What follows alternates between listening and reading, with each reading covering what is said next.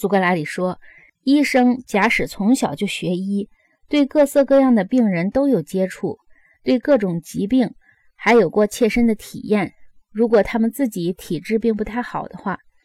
那么这样的医生确实可能成为极有本领的医生，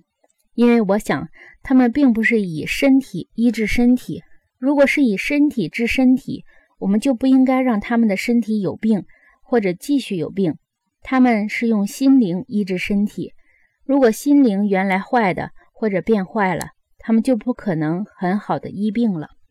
格劳孔说：“你说的对。”苏格拉底说：“至于法官，我的朋友，那是以心治心，心灵绝不可以从小就与坏的心灵厮混在一起，更不可犯罪作恶去获得第一手经验。”以便判案时可以很快地推测犯罪的过程，好像医生诊断病人一样。相反，如果要做法官的人心灵确实美好公正，判决正确，那么他们的心灵年轻时期就应该对于坏人坏事毫不沾边，毫不往还。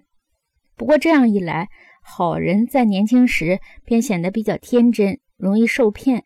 因为他们的心里没有坏人心里的那种原型，